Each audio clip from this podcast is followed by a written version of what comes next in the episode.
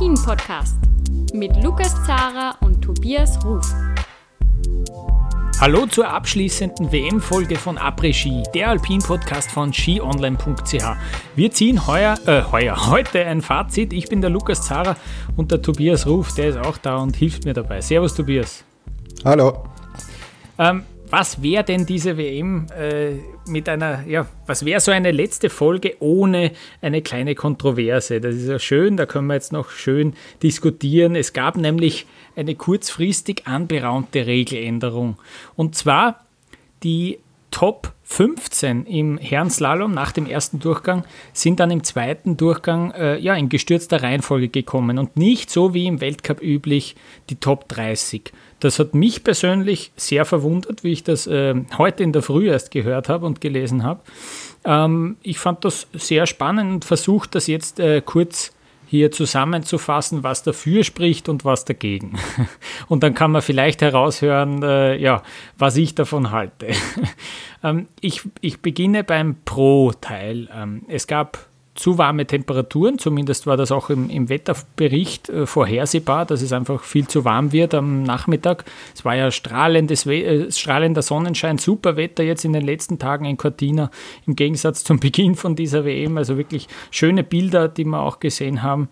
Es waren sehr viele Läufe auf der Piste, wieder mal über 100 Starter da im Slalom. Äh, die Piste war ramponiert vom Frauenslalom, äh, hat zumindest auch FIS-Renndirektor Markus Waldner gesagt. Die haben sehr viel gesalzen, da hat man wieder viel Wasser nachspritzen, nachbearbeiten müssen. Ähm, die war sozusagen durch, hat er gemeint. Ähm, und man, moch, man, man, wollte natürlich verhindern, schlechten Sport zu zeigen. Man wollte so eine Aufholjagd, so ein Märchen aus dem Nichts äh, verhindern. Einer, der von 27 auf 2 zum Beispiel springt, nur wegen der Piste. Das hatten wir ja schon häufig in diesem Jahr haben wir es schon gesehen, auch in den vergangenen Saisonen. Ähm, gut, ähm, das wollte man verhindern. Man wollte da wirklich fairen Sport und guten Sport zeigen. Bei den Frauen gab es ja auch schon ein Beispiel. Die Andrea Sloka, die Slowenin, mir hat sie sehr wenig gesagt. Äh, die hat die hat ja sehr viel Boden gut gemacht im zweiten Durchgang. Die hat auch schon heuer Europacup-Rennen gewonnen. Das ist jetzt nicht irgendwer, aber keine erfahrene Weltcupläuferin. Es gab es gab sozusagen einen Präzedenzfall, einen kleinen, sie hat ja keine Medaille gewonnen, im Frauenslalom, äh, sodass man das vielleicht auch befürchtet hätte für das äh, Rennen der Männer. Und jetzt hat man eine Regeländerung genau bei der WM durchgeführt, also eine Regeländerung. Ja, die Regeln hat man nicht geändert, sondern man hat sie angewandt. Es gab diesen diesen Passus in den Regeln. Man kann, die Jury kann das entscheiden, äh, dass man eben die Top 15 in gestürzter äh, Startreihenfolge fahren lässt. Das hat man jetzt bei der WM gemacht, wo es ja nur um Medaillen geht und ja auch um ein paar Punkte für die, für die WCSL-Rangliste, aber nicht für den Weltcup. Deswegen kann man sagen, okay, es geht wirklich nur um die Top 3. Mm, deswegen lassen wir die eben nur die Top 15 ähm, ja, gestürzt starten. Und jetzt komme ich zum Kontrateil und bringt dasselbe Argument noch einmal, die Regeländerung genau bei der WM zu bringen. Seit Ewigkeiten haben wir das nicht gesehen. Äh, das letzte Mal, das mir jetzt bekannt war und das ich recherchieren konnte, war Salt Lake City 2002, die Olympischen Spiele. Dort war es in beiden Slaloms so, dass die Top 15 in gestürzter Reihenfolge gestartet sind ich habe das äh, Rennen im, im Standard, beim Standard getickert und da hat auch ein User gemeint, er bildet sich ein, das in Kranjska Gora vor ein paar Jahren auch gesehen zu haben. Das hat er nicht verifizieren können, ich habe das auch nicht gefunden und es war jetzt schwer für mich, das zu recherchieren, äh, jedes einzelne Weltcuprennen, ob das irgendwann mal passiert ist. Ich könnte mich nicht erinnern, Tobias, ich glaube du auch nicht, dass die Top 15 äh, irgendwann mal gewesen sind. Selbst da in Japan, wo wir letztes Jahr gefahren sind, wo der Riesenslalom schon so grindig war und es wirklich sehr warm war, haben sie nicht daran gedacht, das mit Top 15 anzuwenden. Wir haben schon viele Frühlingsrennen gesehen, wo das nicht äh, zur Anwendung gekommen ist. Jetzt bei der WM auf einmal doch. Ich finde, man verwirrt auch sehr viele Zuschauer damit, wenn man das Format gerade bei der WM irgendwie ändert. Und die Athleten, die, mit, die im Weltcup so mit Startnummer 40, 50, vielleicht sogar 60 kommen und sich für einen zweiten Durchgang qualifizieren und dann gute Resultate dort zeigen, einmal, die wären plötzlich bei der WM so mit, mit Startnummer unter 30 vielleicht sogar gekommen, eben, äh, sind auch äh, gestartet, weil sie eben äh, weil es eben weniger Starter gibt pro Nation und so weiter. Die sind also früher drangekommen als sonst, aber am Abend vor dem Rennen wird ihnen auf einmal gesagt, dass das Format geändert wird. Ich finde, das geht nicht. Ich finde, das geht überhaupt nicht. Und ich frage mich auch, warum wir in der Kombination noch nie darüber geredet haben, dass man das dort vielleicht anwenden kann. Äh, das ist ja Wahnsinn. Für mich war dieses das nie ein Thema gefühlt, diese, dieser Passus in den Regeln. Ich habe ihn noch nie gehört davor. Jetzt kommt er zur Anwendung bei der WM.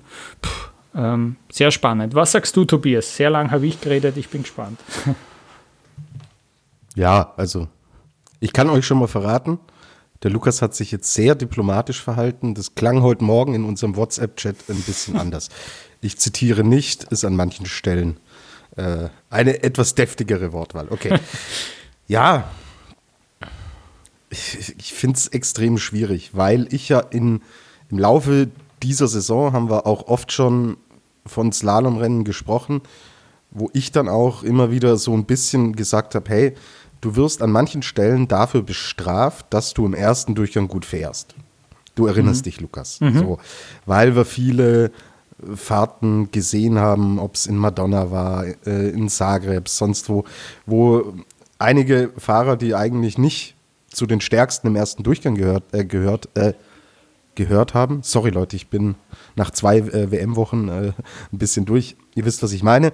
Die da einfach nicht zu den Besten gehört haben, die dann aber aufgrund einer nachlassenden Piste äh, doch, stark profitiert haben. So. Und da habe ich mich beschwert. Und jetzt geht man her und sagt, hm, wir wollen dem Ganzen so ein bisschen den Riegel vorschieben und wenden dieses Reglement an ist ein Argument, das natürlich dafür spricht. Das andere Argument, das aber natürlich dagegen spricht, ist, dass der alpine Skisport nun mal daraus besteht. Ja, es gibt nun mal diese Regel 30 in gestürzter Reihenfolge. Und wir fahren das Jahr für Jahr neun Slaloms pro Saison bei den Herren, neun bei den Damen, wird so gefahren. Ja, und jetzt gehe ich her und sage, hm, es ist WM, ich ändere das jetzt mal. Meine Weltmeisterschaft lebt von Geschichten, sie lebt von Helden, sie lebt von Überraschungen. Das ist der Sport. So. Und du schließt hier natürlich im Endeffekt diese Möglichkeit mehr oder weniger schon provisorisch aus. Und das ist ein Punkt, der mich stört und zu sehr ähm, am Schreibtisch einzugreifen in den Sport, finde ich immer schwierig. Und war die Piste wirklich so schlecht? Hm. Ist halt auch jetzt schwierig zu sagen. Also ich habe auch Fahrer gesehen, unter anderem Linus Strasser, der halt schon nochmal einen deutlichen Sprung gemacht hat, obwohl der hinten rausfahren musste. Also war sie wirklich so schlecht? War es nötig? Jetzt nach all dem, was mit Parallel passiert ist, Ah, dass man jetzt wieder eingreift, wieder bei der WM, es ist das letzte Rennen, die Leute schauen noch mal hin. Ich habe auch getickert, ja, und es ging mir wahrscheinlich wie dir, Lukas, dass ich äh, in fast jedem dritten, vierten Eintrag noch mal erklären musste, was hier ja. eigentlich Phase ist. Und Sport muss simpel sein, er muss einfach zu konsumieren sein. Und ja, wenn du nicht immer Ski Alpin schaust denkst du dir so, ja, was ist denn da los? Also der, mein Live-Ticker im zweiten Durchgang, der war, war vorbei nach 20 Minuten. So. Mhm. Und ja, also ich bin prinzipiell da kein Freund davon. Ich finde das ehrlich gesagt auch unfair, dass man das einfach so aus dem Schrank holt. Wenn das jetzt ein Stilmittel ist, ja, im Skispringen zum Beispiel, da wird ja immer die Anlaufluke verändert. Da können auch die Coaches sagen, ich gehe freiwillig runter und mein Springer muss dann eine bestimmte Quote erreichen.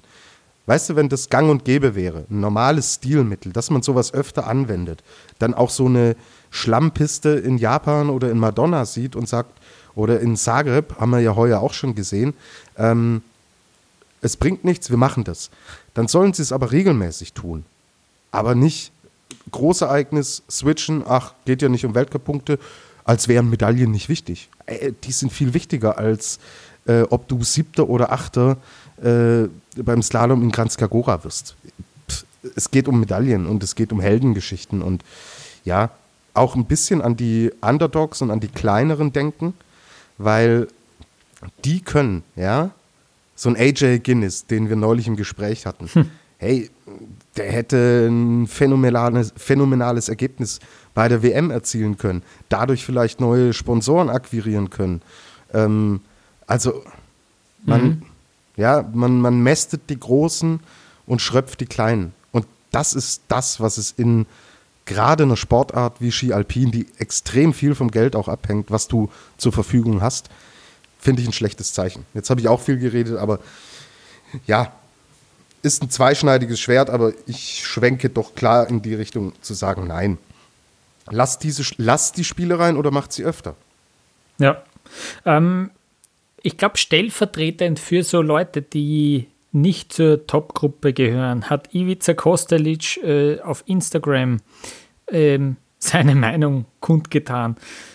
Und er, ich lese jetzt ein paar Sachen vor, was er so geschrieben hat. Where are all of you now, you freedom fighters, advocating fairness in our sport? Where are you now, FIS Alpine? Also er attackiert auch da die FIS. Und andererseits, but above all, where are you top slalom skiers? Are you afraid to speak up in the face of undeniable injustice? Also er sagt natürlich, dass es ja, die größte Ungerechtigkeit äh, schlechthin ist äh, und hätte sich da gewünscht, dass die Top-Slalomfahrer sich dagegen aussprechen. Ähm, ja, das, ja, ähm, es gibt schon immer wieder, dass die, dass die Athleten sich aussprechen für Dinge. Sie werden selten gehört, hört man immer wieder. Ähm, in diesem Fall hätte ich mich jetzt, glaube ich, auch nicht am Abend vor dem Slalom, wo ich zur Topgruppe gehöre, mich wirklich hingestellt und gesagt, ja, bitte machen wir das doch nicht, äh, sondern mich auf meine sieben Sachen konzentriert. Und natürlich ist es auch ein bisschen ein sportlicher Vorteil gewesen, da hat er schon recht, der Ivica. Wenn du ähm, ja, im ersten Durchgang eine niedrige Startnummer hast, ja, sind die Chancen ganz gut, dass du auch vorne reinfährst und dann eben im zweiten Durchgang auch eine bessere hast. Sei es wie es sei, also das hat sehr viele, ja, sehr viele Emotionen äh, hervorgebracht und sehr für Diskussionen auf jeden Fall gesorgt. Ähm, wir haben das jetzt äh, versucht zusammenzufassen. Ähm, jetzt würde ich sagen, konzentrieren wir uns aufs Sportliche. Und da haben wir gesehen, Sebastian Voss-Solewag hat sich zum Slalom-Weltmeister gekürt. Er ist jetzt Doppelweltmeister, er hat ja auch im Team gewonnen und er hat gewonnen vor Adrian Pertl, 21 Hundertstel Vorsprung vor Adrian Pertl und auf Platz 3 Henrik Christoffersen mit 46 Hundertstel Rückstand. Ähm, bevor wir über Sportliche sprechen, lassen wir den Weltmeister zu Wort kommen. Das ist Sebastian Voss-Solewag. You always wish for it and you always want it, but uh, it's a lot of people who are aiming for it, so it's a small margin, and uh, today was my day, so I'm really happy. I have uh, been doing a really good job uh, in before and then to be prepared for this race. Um, so uh, we've been working hard for a long time, and uh, yeah, it paid off. But I want to be uh, consistent on the top and to always try to go for a win and to be able to do it too. So it's it's it's been a good season. Also dieses Rennen, das war irrsinnig knapp. Man hat sehr viel geschaut auf die Top 15. Ich habe es eben auch geticket beim Standard. Und man hat immer wieder geschaut, wer ist jetzt in diesem Bereich, 13., 14., 15., wer fliegt da raus, wer kann da reinfahren. Es war wieder so, dass es im oberen Abschnitt, da wo auch viel Schatten noch drin war in der Piste, da waren es wieder auch Bedingungen, die irgendwie schneller geworden sind äh, mit, mit ein paar Startnummern. Deswegen haben wir sogar Bestzeiten teilweise gesehen, Zwischenbestzeiten von wirklich Orgennamen. Also da so ein AJ Guinness, kann ich mich eben auch erinnern, hat da auf einmal eine grüne Zwischenzeit gehabt. Er war nicht der Einzige, da waren noch höhere Startnummern dabei, die da wirklich Bestzeit gefahren sind. Und dann haben eben auch einige große Namen die Top 15 verpasst. Wir versuchen ja hier ein Drei-Länder-Podcast zu sein. Da hat es jeweils einen getroffen. Den Ramon Zehnhäusern hat es getroffen, den Manuel Feller und den Linus Strasser leider auch. Sie waren dann chancenlos im zweiten Durchgang, weil sie eben nach den 15 Besten gekommen sind und dann mit einer Startnummer um 18, 20, 25 sowas herum gefahren sind. Da ging dann nicht mehr allzu viel. Sie hätten da schon deutlich Laufbestzeit fahren müssen, um noch eine Medaille zu holen. Und wir haben sehr viele Einfädler gesehen, weil eben alle hohes Risiko eingegangen sind, eine enge Linie gewählt haben. Die Abstände waren sehr, sehr knapp. Wir haben 14 Läufer in einer Sekunde gesehen im ersten, äh, im ersten Durchgang. Und man hat so ein bisschen auf eine Attacke gewartet von einer, von einer, Num also von einer niedrigen Startnummer im zweiten Durchgang. Aber die Piste hat eben dann gehalten für die ersten 15. Das sieht man, wenn man sich die Laufzeiten im zweiten Durchgang ansieht. Laufbestzeit Sebastian Voss-Solewak, der war Dritter nach dem ersten Durchgang, ist also als uh, Zwölfter, als 13. gekommen, genau als 13. Zwei sind nach ihm gekommen. Adrian Pertl, der hat geführt nach dem ersten Durchgang, hat die drittbeste Laufzeit gefahren. Also da waren noch gute Zeiten drin. Wer weiß, vielleicht wären sie nicht mehr drin gewesen mit der Startnummer 30. Aber man hat gesehen, da ist es noch perfekt gegangen und das ist vielleicht dann auch ein Weg, wie sich die FIS jetzt im Nachhinein noch bestätigt fühlt. Tobias, wie hast du dieses Rennen noch gesehen? Hast du noch irgendwas entdeckt? Wird dir das dann gefallen, so alles in allem? Ich fand es sportlich schon sehr interessant, muss ich sagen. Hm. Also gerade, dass sie entsprechend Risiko gehen mussten, Risiko gegangen sind, fand ich gut, hat mir gut gefallen. Klar, ist natürlich auch dem geschuldet, bei einer WM zählt 1, 2, 3. Ja? Alles andere, also für die Großen. Ja? Alles andere ist relativ, relativ egal, weil es auch keine Weltcup-Punkte gibt. Und da redet natürlich dann ähm, morgen schon keiner mehr über einen hm. achten oder neunten Platz. Deswegen, ja, ich finde, du hast es sehr, sehr schön und gut zusammengefasst. Mir hat es sportlich gut gefallen. Hohes Niveau. Ähm, und ja, letztlich haben wir auch natürlich dann Kandidaten gesehen, die wir das ganze Jahr schon gesehen haben. Auch dass so ein Adrian Pertl dann Zweiter wird, ist ja jetzt auch in dieser Slalom-Saison nichts Neues, wo wir so viele verschiedene Sieger hatten und verschiedenste Podestplätze und wo sich wirklich ein so breites Feld herausgebildet hat, haben es hier oft besprochen. Ja? 10, 15 Jungs hast du am Start, die dieses Ding gewinnen können. Und das ist natürlich für den Sport sensationell gut. Und das haben wir heute auch wieder gesehen. Alex Wiener, so hätte ich es sehr gegönnt dass er eine Medaille holt. Ähm, hm. Gut, er war dann letztlich relativ weit weg, aber mei, ähm, er ist noch jung, da geht noch einiges und ich fand es sportlich hochwertig, hat mir gut gefallen. Genau, Finatzer ist auf äh, Platz 4 gelandet, aber eben acht Zehntel haben ihm da gefehlt auf eine Medaille circa. Daniel Jühl, der beste äh, Schweizer geworden, äh, auf Platz 5. Äh, ja, bei den Schweizern wieder. Ähm, Ausfälle dabei, Fehler dabei, größere. Ja. Äh, dieses Ende jetzt vielleicht ein bisschen bitter für die Schweiz, die ja so sensationell begonnen hatte, überall Medaillen gesammelt, jetzt in den beiden Slaloms nicht mehr so gelaufen. Da haben sie ja auch durchaus zu Medaillenkandidaten gezählt. Und noch ein Wort zu Adrian Bertel. Ich, also es gab es gab doch ein bisschen Überraschung, dass er nominiert wurde, ähm, anstatt Fabio Gstrein, der war ja auch wirklich in diesem Rennen. Ähm, und Adrian Pertl hat sich diesen Slalomplatz dann verdient mit dem Top mit einer Top-Platzierung, ich glaube Vierter oder Fünfter in Chamonix zuletzt. Ja. Damit ist er erst eigentlich der, auf den WM-Zug aufgesprungen. Ich habe auch dazu gehört zu denen, die gesagt hätten, ja, Fabio Gstrein hätte sich vielleicht sogar mehr verdient. Der war konstanter, zumindest einen Lauf immer wirklich Weltklasse unterwegs. Ähm, ja, da hat er jetzt schön bewiesen, dass das äh, gerechtfertigt war, Adrian Pertl, also nicht schlecht, äh, die Silbermedaille. Vor allem, er hat geführt nach dem ersten Durchgang zum ersten Mal und dem Druck dann so standzuhalten, das war cool zu sehen, aus österreichischer Sicht natürlich auch besonders.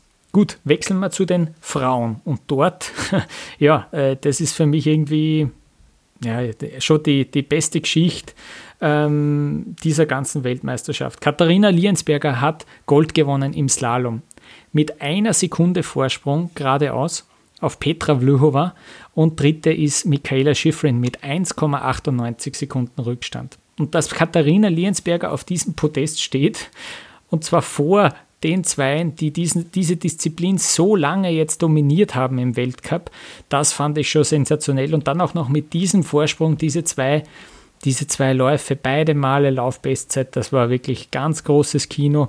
Äh, alle, alle Achtung und ja, Doppelweltmeisterin plötzlich ähm, sensationell. Lassen wir sie als erstes zu Wort kommen, Katharina Liensberger. I can't describe into words how much this means to me. I really gave it all and I just wanted to ski fast and show what I can and yeah, that's good enough. And it's for me, it's amazing to to show that today in this race. And yeah, I'm super happy, proud, and really, really thankful for everyone who helped me, my team, my my parents, my friend, and everyone who's at home who who always crosses the fingers for me. But today, I think it was the whole universe that helped me to achieve this goal it's nothing beautifuler than that to stand here on, on this podium with the two fastest slalom girls of uh, yeah till now. So um, yeah, it's it's amazing that um, yeah we we all push us together in the front and yeah we we really want to to rise our level of skiing each day and that's the thing that we love that we put so much energy into yeah just ski racing and yeah so i think we we showed this love today and so yeah i think we can be all happy and congratulations to both of you. Thank you. So cool. Ja tobias bei den frauen haben wir deutlichere Abstände gesehen, wirklich äh, größere. Das haben wir auch schon. Äh, durchaus ist es eh ähnlich zu der ganzen Saison eigentlich. Für Frauen ein relativ langer Lauf. Ich kann mich erinnern an die Michelle Gysin nach dem ersten Durchgang. Ich glaube, sie hat da sogar das Rennen eröffnet, hat dann in die Kamera gesagt, puh, was für ein Lauf. Die hat da ordentlich durchschnaufen müssen. Im zweiten Durchgang ja leider ausgeschieden. Ähm, und ja, wieder sehr anspruchsvoll, das, äh, weil man hat auch gesehen, eine Vluhova, eine Schifrin, die müssen auch ans Limit gehen und äh, ja, sind ans Limit gegangen. Also das war ähm, ein äußerst anspruchsvoller Lauf. Ähm, was kannst du zum Slalom der Frauen sagen? Eigentlich hast du natürlich die große Geschichte erzählt. Ich finde es krass. Ich habe es mir ehrlich gesagt aber auch vorstellen können, dass sie das Ding gewinnt, weil sie einfach eine wahnsinnige Entwicklung genommen hat. Und dass es so ein Vorsprung wird, okay, ist ein bisschen übertrieben, Frau Linsberger. Aber ja, Schifrin, Vlhova, die Zeit der großen Dominanz, die ist vorbei. Und das ist eine sehr, sehr schöne Nachricht. Hat sich die ganze Saison schon auch angedeutet und Michel Gesin hat dann diese Phalanx damals durchbrochen mit ihrem Sieg. Ja. Und da, Kathi Linsberger war ja immer mittendrin. Es haben immer Nuancen gefehlt. Ja, und jetzt geht sie auf. Es ist die WM und ist fürs Skifahren der Damen natürlich überragend gut. Also, ja, viel, viel mehr ähm, kann ich auch nicht ergänzen. Ich denke, wir haben auch hier ein hochwertiges, gutes Rennen gesehen. Die Piste hat auch gehalten, sonst hätte sie als letzte nicht noch Laufzeit, äh, Laufbestzeit fahren können. Mhm. Und nach all dem Trubel um sie letzte Saison, wo es dann auch mit dem äh, Markenstreit und sie durfte nicht starten am Anfang. Ja, das sieht man, was man für eine Granate im Team hat und dass man auch diese Nebenkriegsschauplätze geschlossen hat, ist für alle Beteiligten sensationell gut. Ja, und deswegen Hut ab, hat Spaß gemacht zu schauen. Wendy Holdener, ja, vierter Platz. Hm. Mhm. Sie ist einfach nicht, nicht am, am absoluten Leistungslimit. Also vor einem Jahr, wenn da die WM gewesen wäre, da hätte die Wendy Medaillen geholt. Schwierig, aber auch hier, wie bei Daniel Jühl ähnlich, sind es, denke ich, positive Erlebnisse, die man jetzt auch in den Rest der Saison mitnehmen kann. Und aus deutscher Sicht, Mai, Lena Dürr, siebter Platz nach dem ersten Durchgang. Das hat mir gut gefallen. Der zweite ist ja dann ein bisschen daneben gegangen, aber auch sie hatte massive Probleme zu Saisonbeginn. Ich denke, man hat auch richtig entschieden, sie aus dem äh, Riesenslalom rauszunehmen. Da war sie am Anfang ja auch noch am Start und man hat gesagt, nee, sie soll jetzt erstmal nur Slalom fahren, ihre Kernkompetenz, um da Selbstvertrauen zu holen und sie ist dabei. Nicht ganz vorne, aber sie ist dabei. Und Andrea Filzer, 20. Platz. Ja, die hat auch ein, man merkt, dass sie Selbstvertrauen hat, dass ihr auch äh, das Team-Event extrem und die Parallelrennen extrem gut getan haben. Und deswegen ist das aus deutscher Sicht in Ordnung. Und insgesamt fand ich es vom Sportlichen her einen würdigen Abschluss dieser WM. Sehr gut. Äh, dieses Bild, wo Katharina Liensberger jubelt und dann beim Jubeln umfällt im Zielbereich, das wird, werde ich noch lange in Erinnerung behalten. Ein cooles Ende. Wir machen noch nicht Ende. Wir machen jetzt eine kurze Pause und dann ja, ziehen wir noch so ein bisschen allgemein Fazit über diese Ski-WM von Cortina.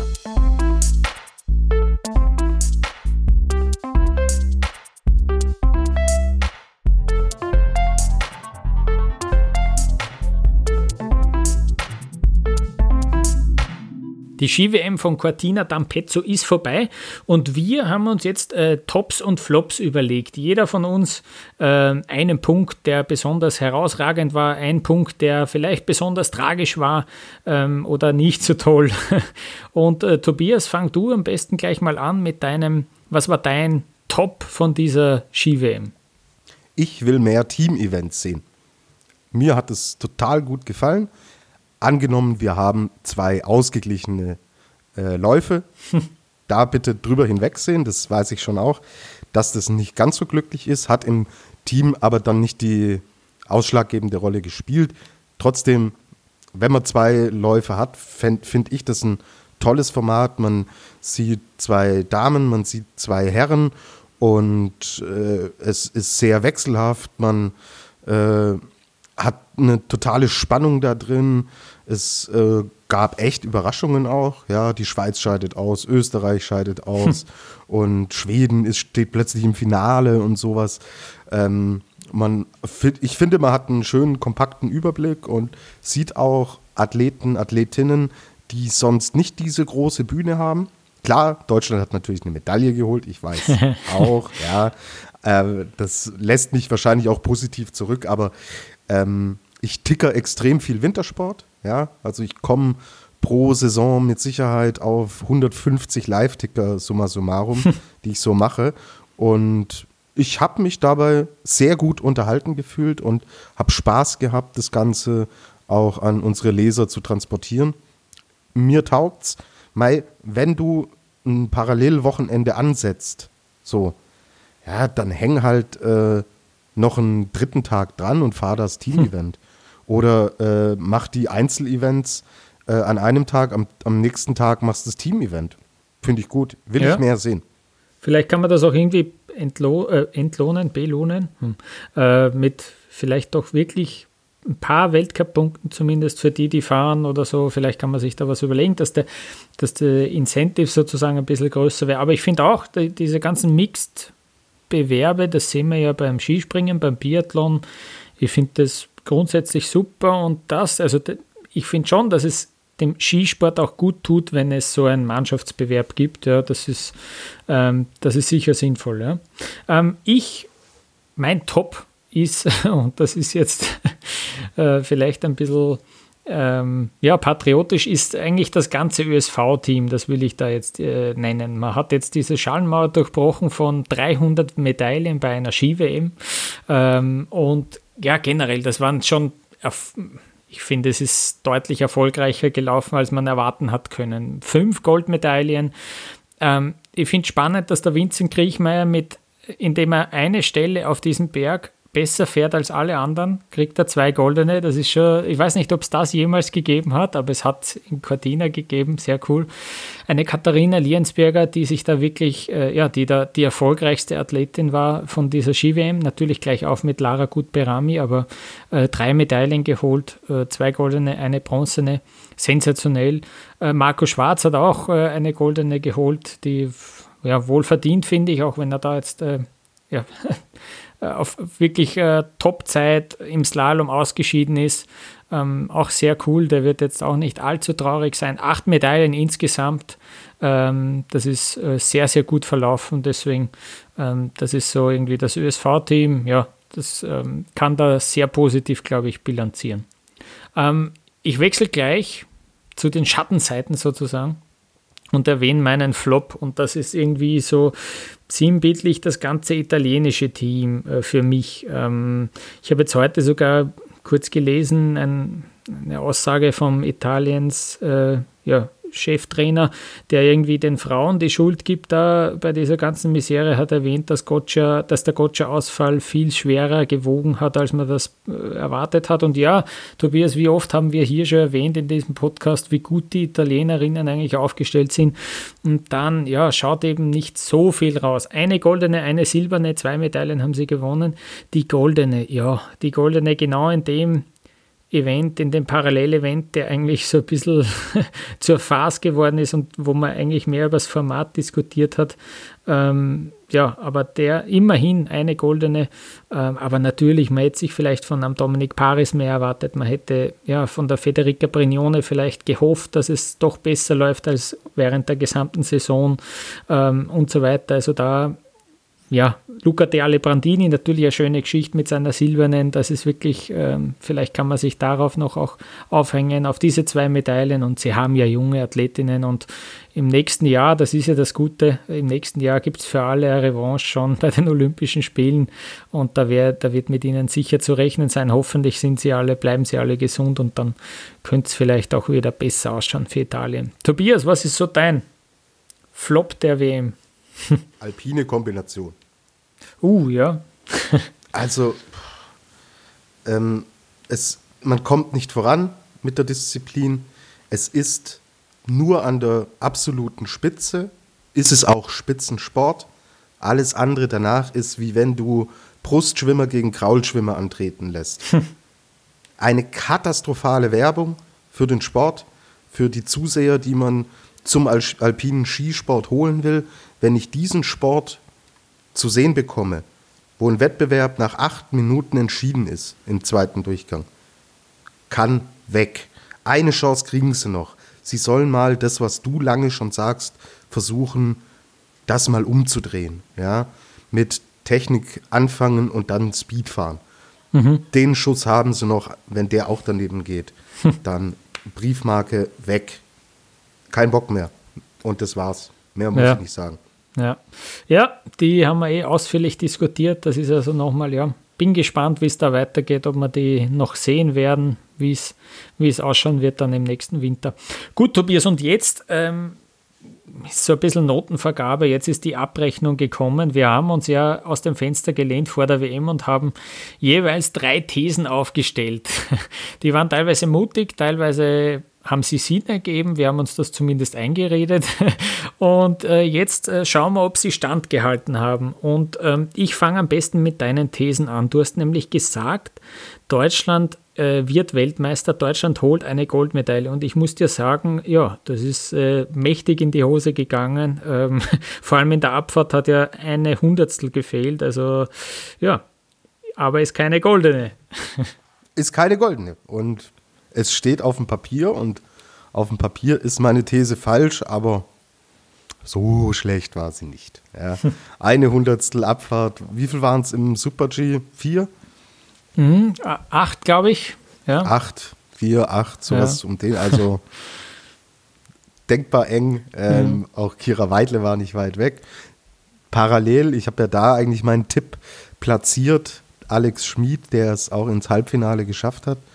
Ja, ich hätte da gerne zwei ausgeglichene Läufe gesehen. Hm. Wer mhm. weiß. Okay, es war auch ein Loic Meillard natürlich da, der davon mhm. weiß, äh, weiß Gott nicht profitieren konnte. Ähm, ja, mei, meine These. Wen interessiert die? Wir stehen hier bei der WM, wo am Ende des Tages auch null Medaillen hätten stehen können. Ja. Ja, also äh, allzu viele Podestplätze haben wir nicht geholt in dieser Saison. Und wir stehen hier mit ähm, vier Medaillen, dreimal Silber, einmal Bronze. Hut ab, Respekt. Das deutsche Team hat sich echt hervorragend präsentiert. Nicht nur auf der Piste, auch abseits der Piste. Super Team Spirit. Ähm, Thomas Dresen war gefühlt ja eigentlich gar nicht dabei. Also wenn du da noch einen absoluten Leader gehabt hättest, äh, ja, klasse. Bin total zufrieden und happy und das tut dem deutschen Alpinsport wahnsinnig gut. Ähm, I'm happy, obwohl meine These natürlich nicht aufgeht. soll, ich, soll ich dich mal mit einer tollen These Bitte, ja. konfrontieren? Bin gespannt, was du hast. Genau. Die österreichischen Damen gehen leer aus. Moment. ah, ah, da ist die Kati. Ich muss schnell der Kati Linsberger beim, äh, die ist gerade in meinem Haus, ich muss der beim Tragen helfen, weil ihr Koffer ist so schwer aus Cortina. Da ist so viel Edelmetall drin. Mhm. Lukas, also die ging ja wohl weit mehr daneben als meine. Wobei, wenn wir Linsberger abziehen, hast du natürlich recht. Genau, ich habe gesagt, äh, es wird so sein, dass es keine Medaillen geben wird und dann kommt es auf Kathi Liensberger an und sie wird am Druck zerschellen. und Vogel, ja, Alter, jetzt äh, kann sie mit diesen drei Medaillen Schelle spielen irgendwie, die können schön klimpern. Ja. Äh, sie hat drei Medaillen gewonnen, also sehr beeindruckend. Ich ziehe meinen Hut ähm, vor ihr. E-, echt cool. Sie hat auch, glaube ich, sehr viele äh, Herzen der Österreicher gewonnen, glaube ich, mit ihrer sympathischen Art auch noch. Und äh, ja, dass sich da wirklich so durchgesetzt hat. Sensationell, wie, wie sie dran geblieben ist, ähm, wie die noch in Zagreb vor einem Jahr Dritte geworden ist mit unglaublich, mit drei Sekunden Rückstand oder über drei Sekunden und jetzt ist sie da eine Sekunde schneller als alle anderen. Man hat ja geredet davon, dass der auf lange Sicht nichts gehen wird, weil Vlhova und Schifrin auch jung sind. Und jetzt, ja klar, im OF hat es dann gleich geheißen, gibt es da jetzt eine neue Ära im Slalom und so weiter. Gut, da ist man schnell gewesen, ähm, das gleich noch auszubreiten. Mal schauen, bin jetzt gespannt, wie es dann weitergehen wird, aber dieses große Ereignis, das kann ja nur beflügeln. Sensationell.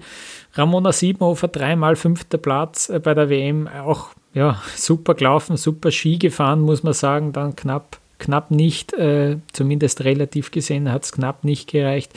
Und sonst, ja, im Super-G paar knappe Entscheidungen, ja, ähm, Tamara Tippler hätte man vielleicht ein bisschen mehr erwarten können, aber Katharina Liensberger, der Erfolg, ähm, nicht, dass wir da jetzt eine Gefahr, in Gefahr kommen wie beim Hirscher, dass alles gut ist, äh, aber es sind natürlich auch viele verletzt und ja, die Frauen haben, sind nicht leer ausgegangen, drei Medaillen und sensationell, ja, das war coole Leistung und cool zu sehen. Ich freue mich mit der Kathi Liensberger.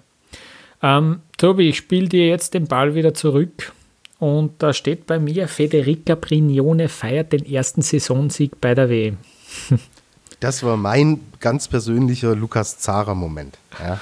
Also die These, boah, die ist so daneben gegangen wie Federica Brignones Auftritt bei der WM.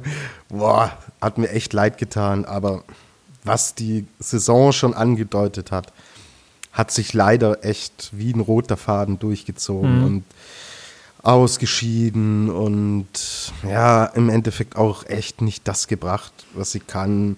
Man hat sie heute noch mal oder am Samstag noch mal aufgestellt im Slalom und dachte, komm, vielleicht passiert noch ein Wunder, aber hm, ja, die Form ist, ist weg, das Selbstvertrauen, das Selbstverständnis ist weg ich habe halt die Schlagzeile, ja, du weißt, ich liebe die großen äh, Geschichten, die Heldentaten des Sports und ich hätte es ihr so gegönnt, weil sie wirklich eine tolle Persönlichkeit ist.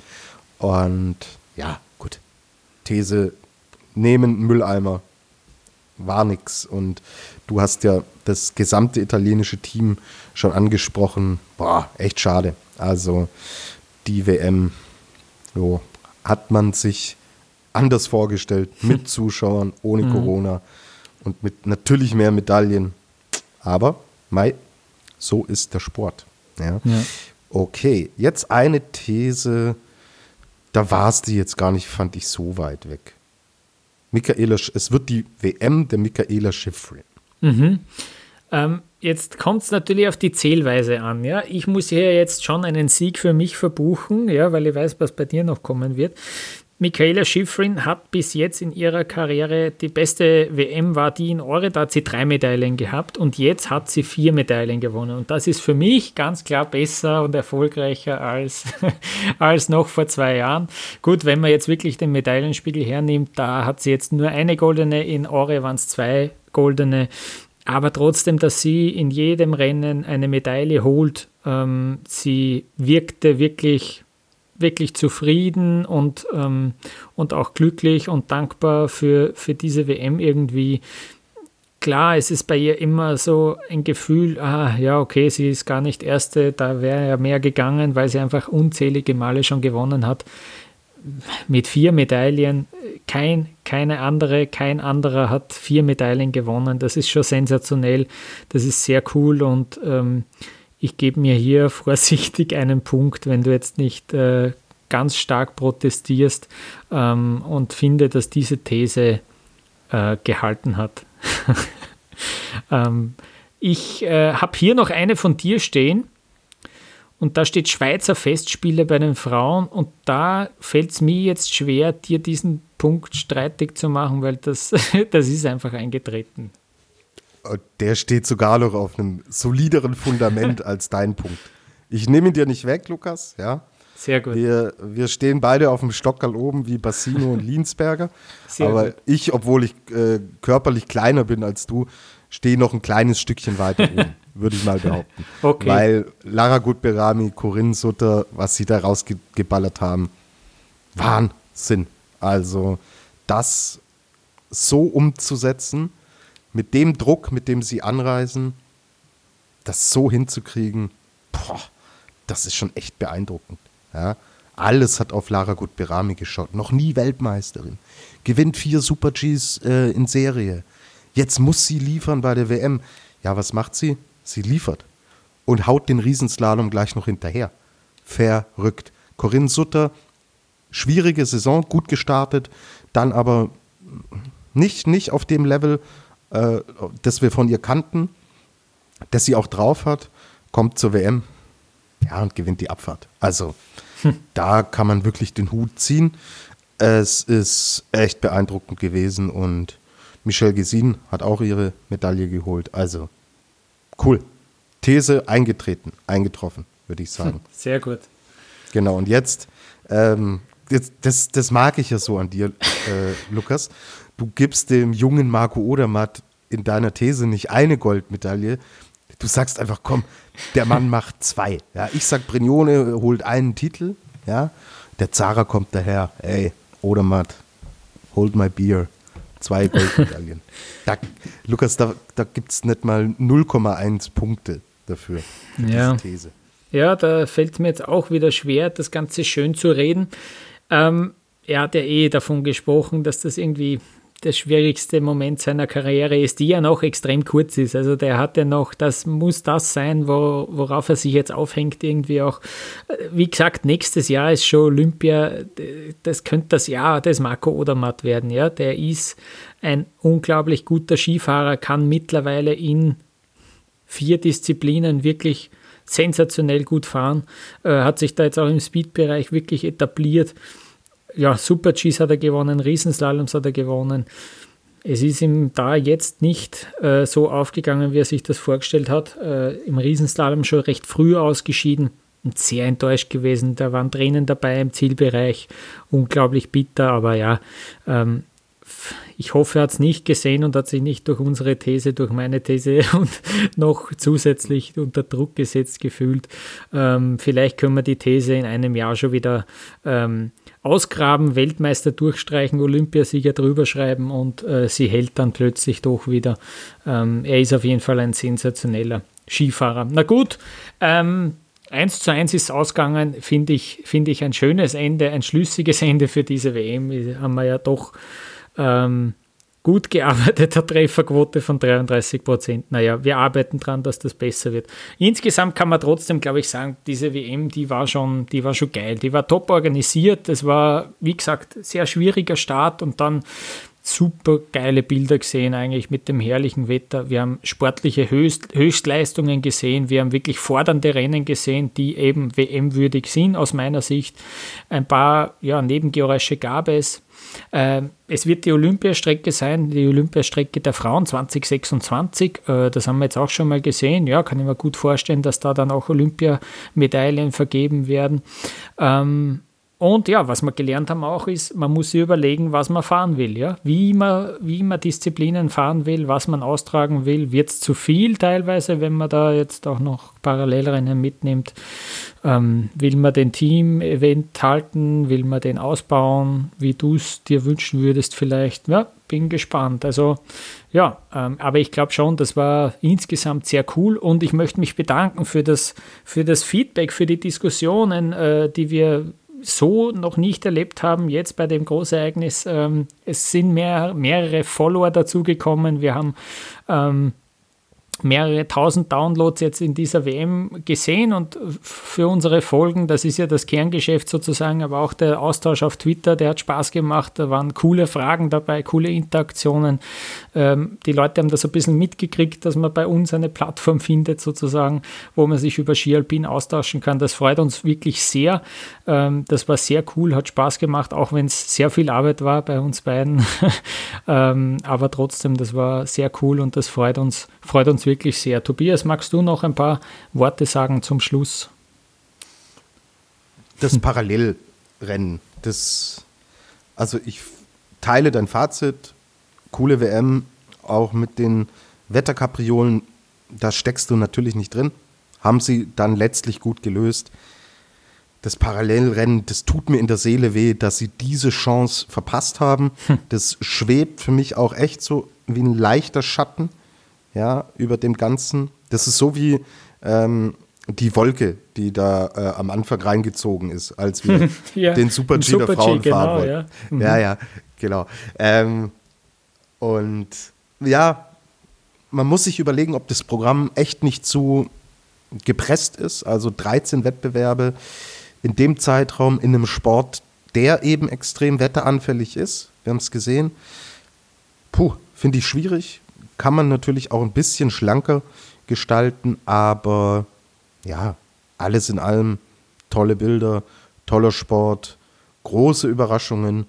Ähm, das, was so eine Weltmeisterschaft ausmacht. Und Lukas, äh, du warst ja wirklich in jeder Folge dabei. Ich habe zweimal, glaube ich, ausgesetzt. Geschwänzt, ja, genau. Aber genau, das passt. Aber toll, dass du den Eric Williamson den wir hier hoffentlich nochmal begrüßen können, weil mir das wirklich extremen Spaß gemacht hat, das auch mal so von außen zu hören. Und wenn so ein kompetenter und sympathischer Mann dann hier zu Gast ist, fand ich das auch eine Bereicherung. Mhm. Wir haben uns jetzt auch vorgenommen, tatsächlich regelmäßig Journalisten, Kollegen, Kolleginnen anzufragen, um äh, hier auch ein bisschen Abwechslung reinzubringen.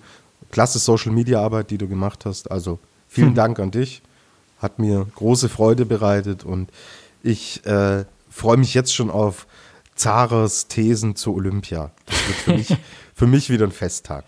Sehr gut, sehr gut. Äh, ganz kurz noch die Top 3 aus dem Medaillenspiegel, weil es so schön ist, vielleicht auch aus meiner Sicht. auf Platz 1 Österreich, 5 goldene, 1 Silber und 2 Bronze. Die Schweiz auf Platz 2 mit den meisten Medaillen, mit 9 Medaillen, 3 Gold, 1 Silber, 5 Bronzene. Und auf Platz 3 Frankreich mit 2 goldenen und die nicht von Alexis Pointerot, sondern von Mathieu Fevre, 1 Silber und zwei Bronzene, insgesamt fünf Medaillen. Deutschland mit drei Silber und einer Bronzene und vier Medaillen auf Platz sieben. Und Michaela Schifrin auf Platz 5. genau, ja.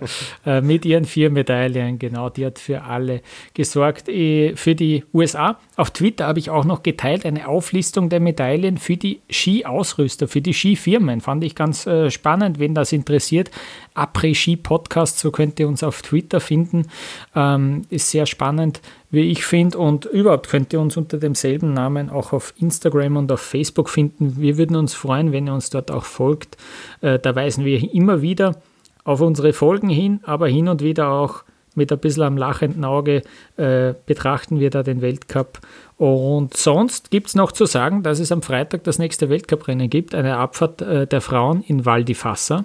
Äh, das ist ein Speed-Wochenende, also das da ansteht. Und die Männer fahren zwei Riesenslaloms im Bansko. Da geht es dann nächste Woche schon wieder weiter. Wir werden uns dann dementsprechend mal wieder melden.